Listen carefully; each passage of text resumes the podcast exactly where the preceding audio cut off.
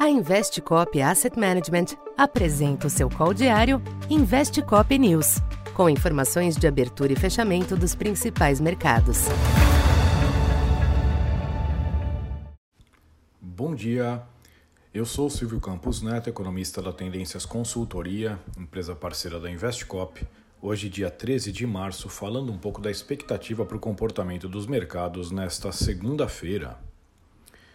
Os mercados internacionais iniciam a semana sob clima apreensivo, apesar da redução das tensões diante da rápida reação das autoridades norte-americanas no sentido de garantir os depósitos realizados no Silicon Valley Bank.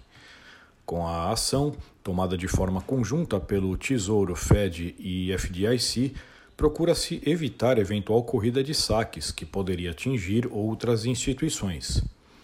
Ainda assim, há um contexto de preocupação que afeta as ações do setor financeiro nesta abertura, em um quadro ainda de elevada aversão ao risco. Como consequência, os yields dos treasuries estendem as baixas, com os investidores buscando refúgio nos papéis seguros. A taxa de dois anos, que chegou a romper 5% na última semana, já opera abaixo de 4,30 nesta manhã. Na Europa, as bolsas exibem perdas importantes enquanto os futuros em Wall Street esboçam uma reação tênue. O evento também pode trazer desdobramentos para a política monetária, de olho na reunião do Fed na próxima semana. Embora o quadro inflacionário e de atividade ainda sustentem a necessidade de aperto adicional, o que pode ser reiterado amanhã pelo CPI, as turbulências no setor financeiro devem evitar uma aceleração do ritmo para 50 pontos, conforme sinalizado recentemente por Jerome Powell. No mercado cambial, o dólar cede ante boa parte das principais divisas. Entre as commodities, o petróleo recua com o maior nervosismo, mas o minério de ferro iniciou a semana em alta em Singapura.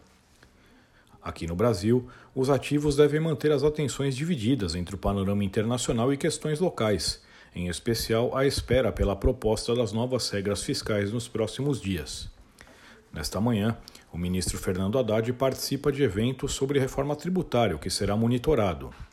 Na sexta, declarações dele à CNN Brasil devem repercutir positivamente ao afirmar que o arcabouço fiscal não terá controle de dívida e criticar a visão de Lara Rezende sobre o menor risco fiscal de países que emitem a própria moeda.